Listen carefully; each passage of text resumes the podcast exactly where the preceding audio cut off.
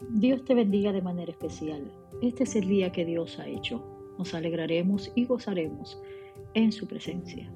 La palabra del Señor en el día de hoy se encuentra en Génesis capítulo 22, versículo 14, cuando dice, y llamó a Abraham aquel lugar con el nombre de El Señor proveerá.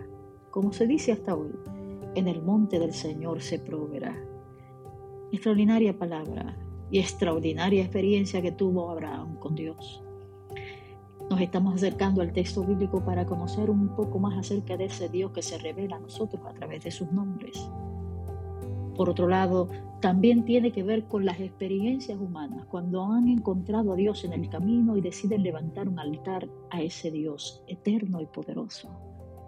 La Biblia dice en el capítulo 22, en sus primeros versículos, que Dios puso a prueba a Abraham y para sorpresa de todos le pide a Abraham lo que una vez le regaló el hijo de la promesa. Le dice que se presente en el monte Moria y que lo presente en sacrificio como muestra de su obediencia y su compromiso con él. Hay muchas cosas que pudiéramos decir y no tenemos tiempo para poder abundar en el asunto, pero pienso que Abraham vivió momentos tormentosos. Pienso que su vida de repente se estremeció ante este pedido divino. Y la palabra del Señor dice de que Abraham, aún teniendo sus propias dudas y tormentas internas, decide obedecer, porque ama a Dios con todo el corazón.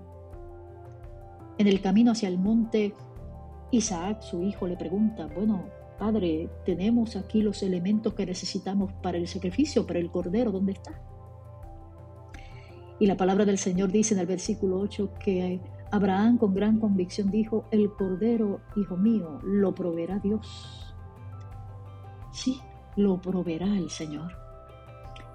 Cuando llega el momento de la verdad y está a punto de, de entregar a su hijo porque es el pedido divino, se escucha una voz fuerte desde el cielo.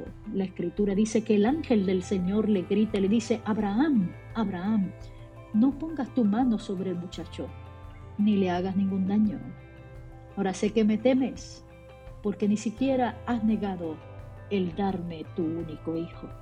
Y cuando levanta la vista, se da cuenta que hay un carnero que está atascado en medio de los arbustos y allí estaba el cordero que Dios provee. Jehová Jireh. Aleluya. Hay veces en que no entendemos lo que Dios está haciendo en nuestra vida a veces pensamos que lo que Dios nos pide a cambio no tiene sentido para nosotros, pero debemos confiar en que Él proveerá los recursos y el medio para salir vencedores. En este momento que te inquieta, que te afecta, recuerda que Jehová Jireh, Él proveerá. Espera en sus promesas y en su palabra. Señor, nos acercamos a ti confiadamente Padre, que aunque en ocasiones no estamos seguros de lo que está sucediendo ni por qué, confiaremos y esperaremos en tu respuesta.